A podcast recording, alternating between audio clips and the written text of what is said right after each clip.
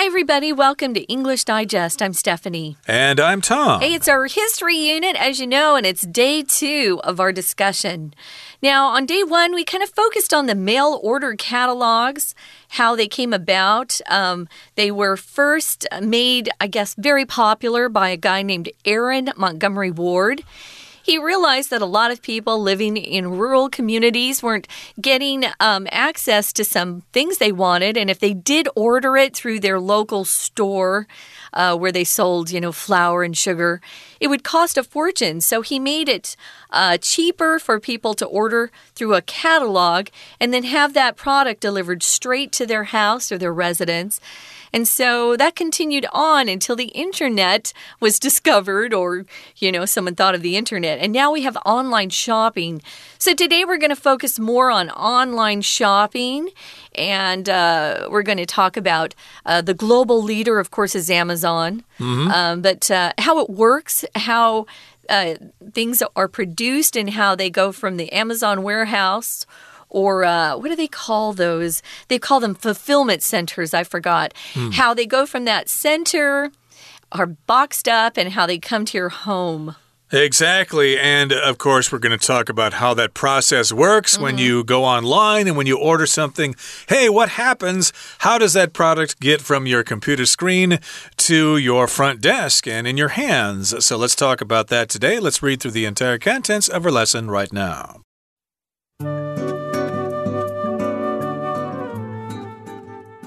Online shopping is now the dominant model, and when it comes to online commerce, Amazon is the global leader. The corporation now brings in over 300 billion US dollars in revenue each year as it dominates its competition. But how does this shopping behemoth get the products you order to your door? The process starts with the manufacturers, which are located all over the world. Products travel via cargo ship, truck, or train to Amazon's warehouses, which it calls its fulfillment centers. These are enormous. Some are the equivalent of 28 football fields in size and can hold tens of millions of items. You might think these centers are organized with precision, but in fact, the opposite is true. Items are stored randomly since this means a wide array of products is close to hand at any time. As new items arrive, they are scanned and assigned a place in the warehouse by an employee called a stower. The items are then placed in storage pods. When you order something online, a robot moves the pod containing your product to another employee called a picker, who places your order on a conveyor belt that transports it through the warehouse to the packer. This person puts it in a box and ensures the box is labeled correctly. Your box, along with hundreds of others, is placed on a truck that goes to a sorting center. If your order was placed with the premium Amazon Prime service, which offers two day delivery, Amazon Air takes the item onward while trucks handle regular deliveries. One of Amazon's delivery service partners then drives the final few kilometers to place your order in your hands. Okay, guys, we're going to talk more about online shopping and we're going to be looking at the company that really is the dominant model or the global leader in online shopping and delivery, and that's Amazon. Now, online shopping, it says here, is now the dominant model. If you're dominant, you're more powerful than others in that particular category or around you. If we're talking about business and you are the dominant leader or the dominant uh, company in a particular industry, it means you're on top. You are doing better than your competitors. So it's the dominant or strong, stronger model. When it comes to online commerce, or when we're talking about online commerce, Amazon is the global leader. Commerce just means the buying and selling of goods and services. It can be a product that you can put your hands around, or, as the definition usually says, it could be a service that you provide as well. You'll often see uh, e commerce. Have you seen that before? I'm sure some of our listeners have. That means it's a type of commerce or business that's done online. So, commerce in uh, general is just the buying and selling selling of goods and services. Um, it also could be uh, described as being trade. We often talk about trade, which is also the buying and goods, buying and selling of, of goods and services. Um, and we like to promote commerce in our communities so that uh, we have a lot of people buying and selling. It makes our uh, economy much more robust and strong. Yep, we've got uh, uh, domestic commerce, we've got international commerce, and now we've got online commerce. And of course, Amazon is the global leader in online commerce. I'm not sure how many people here in Taiwan order from Amazon. I've done it before, but uh, it's often much cheaper to order things locally. But let's talk about Amazon specifically in today's lesson. The corporation now brings in over 300 billion US dollars in revenue each year as it dominates its competition. So Amazon is more than just a company, it's a corporation. I've tried to look up this definition before, but basically, uh, it's easiest to understand this word corporation as meaning simply a very, very large company, a corporation, and it brings in lots and lots of money in revenue. The revenue, of course, is money that the company makes and that they can put in their pockets, especially the top executives in the company. So they've got lots of revenue. Uh, you've got uh, gross revenue and uh, net revenue and stuff like that. And it brings in lots of revenue or income each year because it dominates its competition. Competition, of course, are other companies that you're competing against in the market. And yeah, I can't think of any other company that uh, competes with Amazon. It seems like uh, that's the only one out there. Maybe Walmart has stuff you can order from them, but uh, it seems like Amazon has way more stuff than they do. Now, competition here, guys, is being used as an uncountable or non count noun. It's singular. You wouldn't say it dominates its competitions. No. no. But competition here actually um, encompasses a lot of different companies. It's not just one company. So you can use it in a singular, uncount, or non count way. Uh, the people or groups that are competing against you, especially in business or in a sport, are your competition.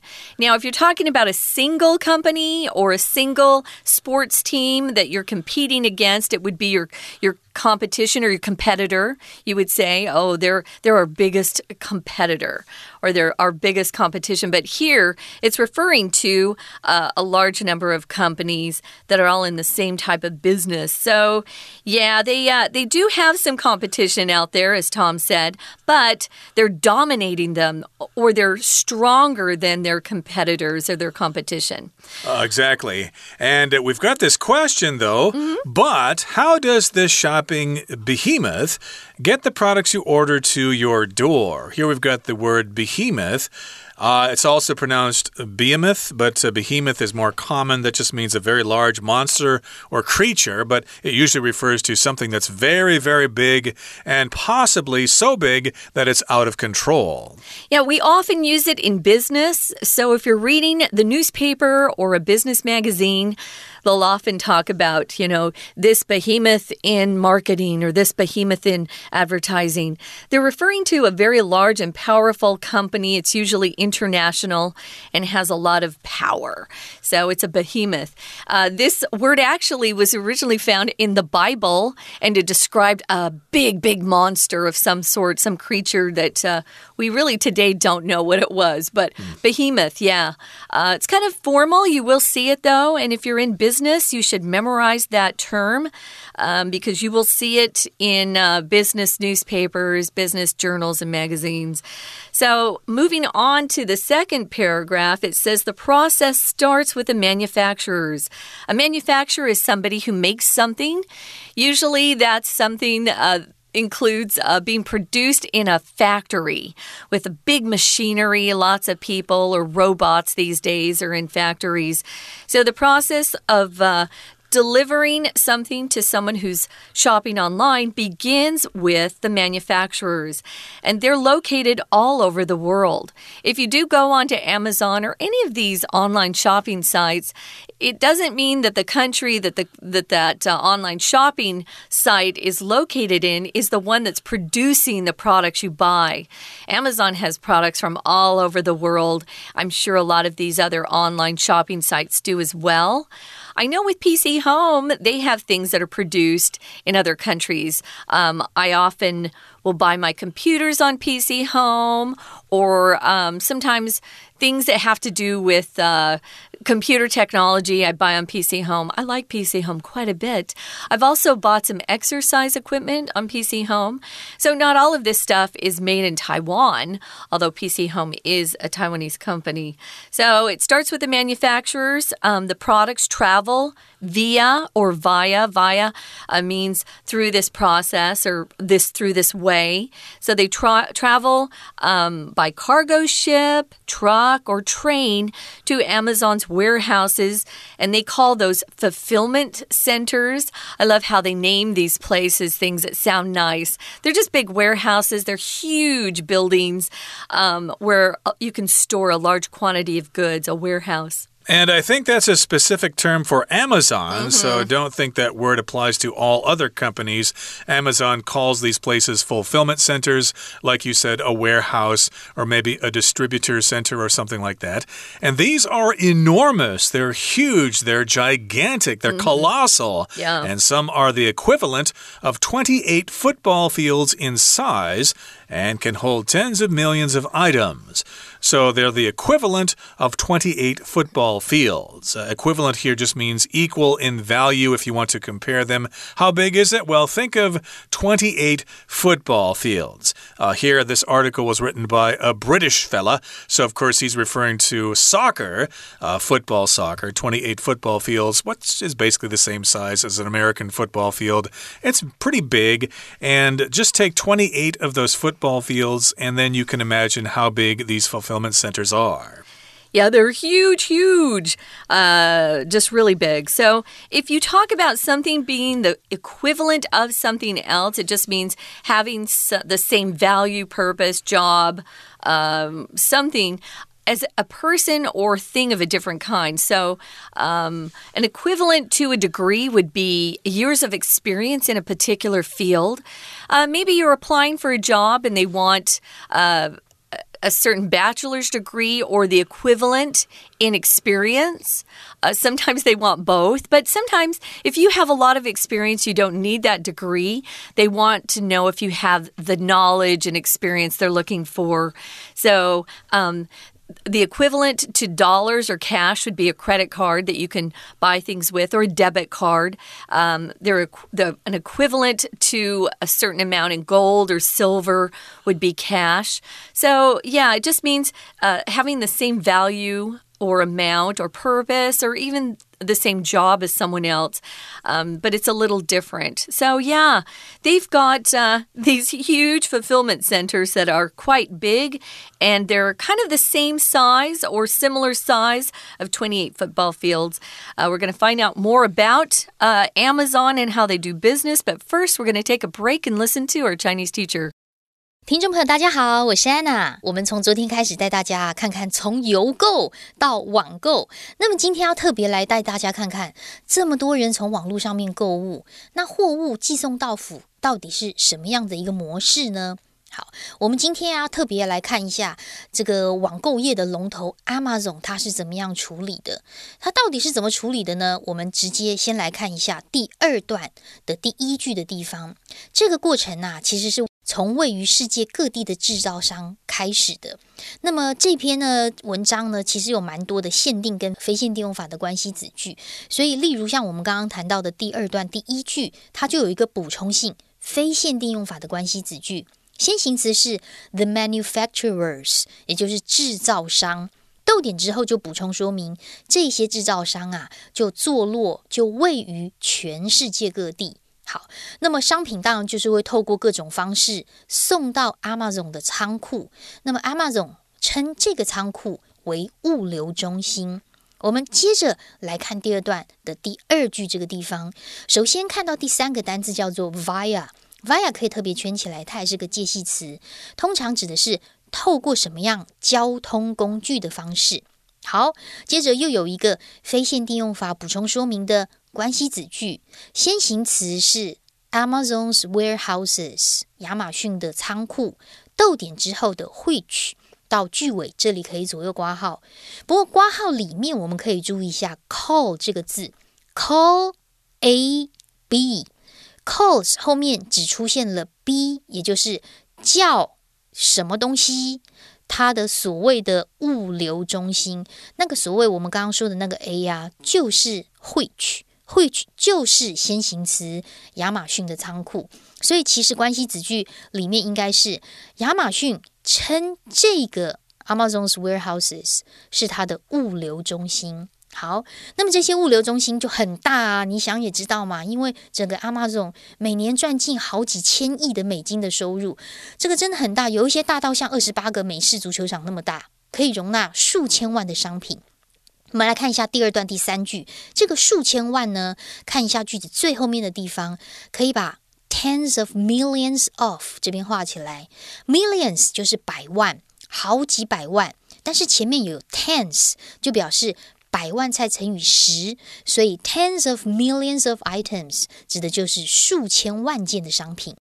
We're going to take a quick break. Stay tuned. We'll be right back.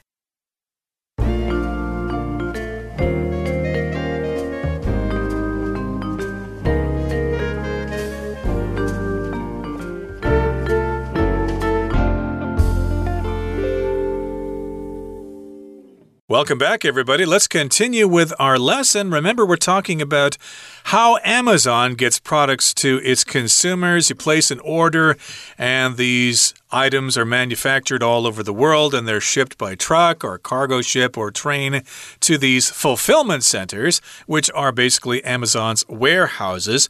And they're enormous. They're the equivalent of 28 football fields in size, and they can hold tens of millions of items. And you might think these centers are organized with precision, but in fact, the opposite is true. Yes, indeed, this is a big company that makes makes lots of money, so you would assume that they operate these fulfillment centers with precision, but that's actually not true. Now, precision here means to be precise, to be exact. You're not uh, going uh, with the estimates or things like that. You want to know the exact numbers down to the last thousandth decimal place or something like that. But uh, they're not really organized with precision. Maybe they're kind of chaotic. Mm, very interesting. Yeah. Uh, if something's done randomly, it's happening, or uh, done without a, a, specific plan or a goal or a pattern, uh, you just kind of haphazardly do something. Yeah, I, I was surprised when I read this. I was uh, thinking that they had a really precise uh, system. They do have a system that works very well, though, obviously. Um, it says here um, items are stored randomly since this means a wide array of products is close to hand at any time. Since here doesn't mean um, that it's connected to some sort of uh, passage of time or a date. Since here is being used as a conjunction, guys, and it's used to give the reason for something. So a synonym here could be because. So since is um, used sometimes to express a link between two ideas or events, and here that's true. Because why are they stored randomly? Well, because this means a wide array of products is close to hand at any time.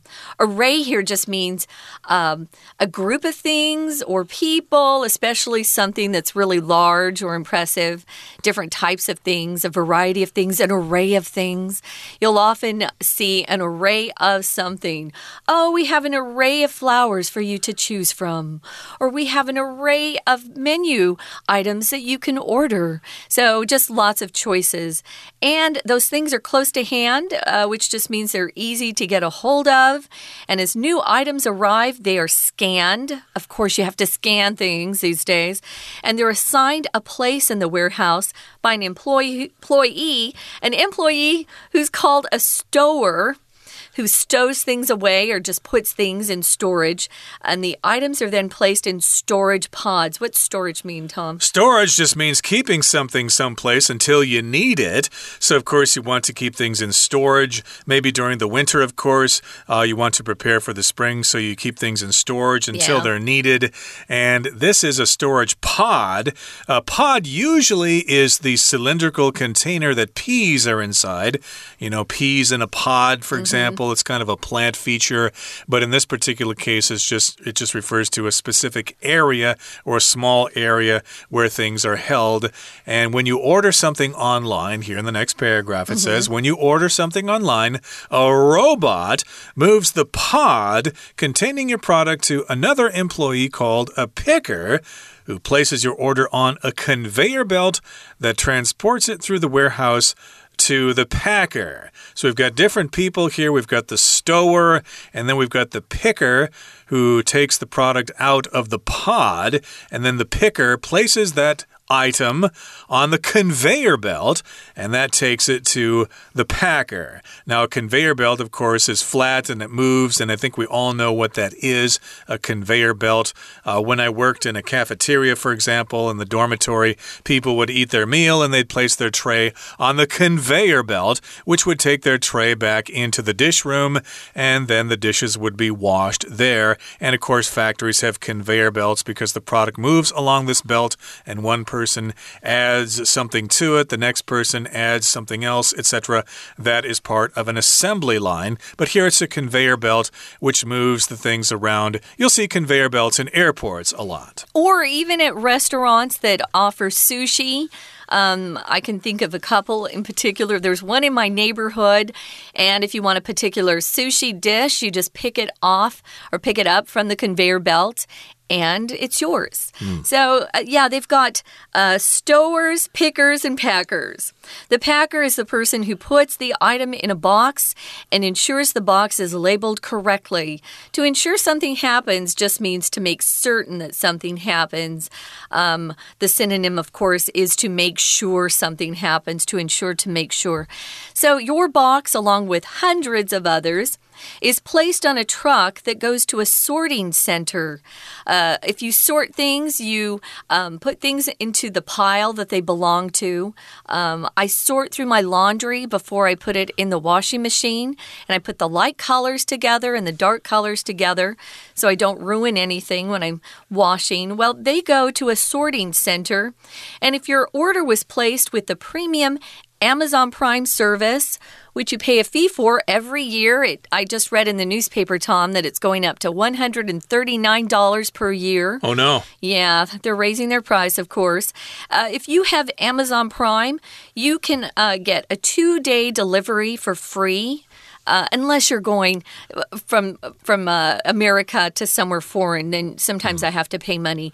But Amazon Air will take that item onward or forward to the consumer while trucks handle regular deliveries. So if you don't have Amazon Prime, uh, then you will just have regular truck service, which takes uh, a few more days to get what you want.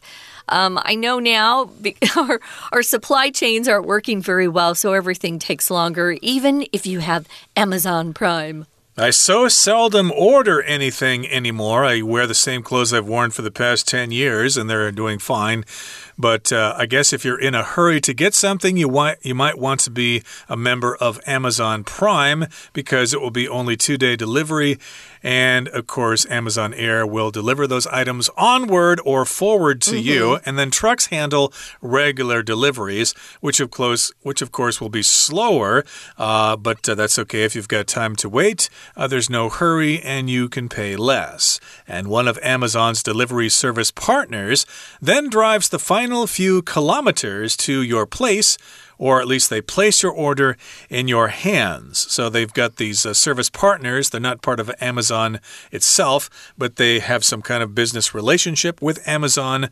They're service partners, and they drive the final few kilometers to place your order in your hands. Maybe it's a UPS or local postal services. Yeah, it just depends, I think, where you are. But uh, We've got lots of trucks out there, and I, I hear they're trying to use drones to deliver things. So life is getting really interesting, guys, isn't mm. it? Right now, we're going to listen one more time to our Chinese teacher, and then we'll be back to sign off. 哇，这些物流中心那么大，我们大概可能想说，这个中心组织一定是很严谨哦，哦，可能是按照什么 A 到 Z 的排列啦，或者是呃从生活用品啦到卫浴用品啦，或者是到食品啊之类的，可能很严谨。事实上恰恰相反，商品根本就是随机来存放的，指的就是说呢，在它的 warehouse 里面，随时都有各式各样的商品。那到底怎么样来出货到你家呢？其实啊，当一个新的产品送到的时候，新产品就会被扫描，然后并且由一个被称为储藏员的员工在仓库里面分配一个位置。我们同样看第二段的第六句这个地方，第六句的 as 是 when 的意思。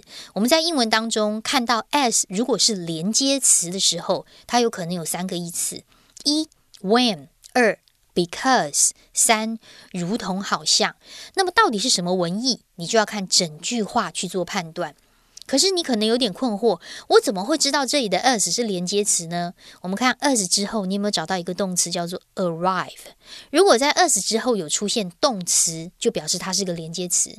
好，我们套进去看看，When new items arrive，当新的东西到达的时候。他们就会被 scan，被 assigned a place。好，那么这样的储藏员呢，叫做 storer。这个储藏员呢，就会把东西放在一个储存仓里面。然后我们在线上订购东西的时候，由机器人来移动装有你订购产品的这个小仓夹，给另外一个称为拣货员 picker 的员工。我们接下来到了第三段哦，第一句这个地方又出现了一个。关系子句，这个关系子句的先行词是逗点前面的 a picker，就所谓的拣货员。逗点之后的 who，一直到最后面句尾的地方，我们可以先左右挂号，它是一个补充性说明的。这个 picker 到底做什么呢？picker 它就是把你的订单商品放在输送带上，然后传送给装箱员。不过要特别注意哦，在我们刚刚 who 到句尾的地方，有一个限定用法的关系子句，先行词是。A conveyor belt 就是一个输送带，那 that 一直到句尾就是限定这个输送带是用来做什么的一个限定法关系子句。好，那么装箱员就会把你的订单商品放在一个箱子里面，然后呢，确保盒子上贴了正确的标签，那么你的箱子就会跟其他好几百个箱子被放在一辆运往分拣中心的卡车上面。同样，第三段第三句的地方有一个限定用法关系子句，先行词是 a truck，后面 that 一直到句尾可以左右挂号，就是限定到底是什么样的一个 truck，什么样的一个箱子，呃，这什么样的一个这个卡车。好，那如果你的 order 啊，你的订单是那种两天内就可以送达服务的那种顶级的那种方案的话。Amazon 的这个这个航空就会直接接手过来去做运送。同样，第三段在第四句的地方，我们看到补充说明的非限定用法的关系子句，先行词是逗点前面 the premium Amazon Prime Service，逗点之后的 which 到中间逗点的地方呢，则是插入的一种补充说明的关系子句。当然，如果是其他的这个货车呢，就负责是一般运送。所以，同样在这句话当中，逗点之后的 while 要特别抓出来，在这里不是 when 的意思哦。while 当连接词啊，还有表示情况对比、然而的意思。好，如果你有兴趣的话，其实可以线上搜寻相关的这些影片，蛮有趣的哦。这是新的电子商务，我是 Anna，我们下次见。Okay, everybody, that brings us to the end of our lesson for today and for the last couple of days. Remember, the first day we talked about mail order in the old days before the internet, and now we've talked about online ordering. Online shopping, of course, yeah. Amazon is kind of the biggest one in the world, but there are other services out there. We've mentioned Shopee and Momo mm -hmm. and Rakuten and uh, Alibaba and stuff like that. So they, of course, are um, out there as well, and you've got lots of options to order things online. So that brings us to the end of our program. Once again, from all of us here at English Digest, my name is Tom. I'm Stephanie. Goodbye. See ya.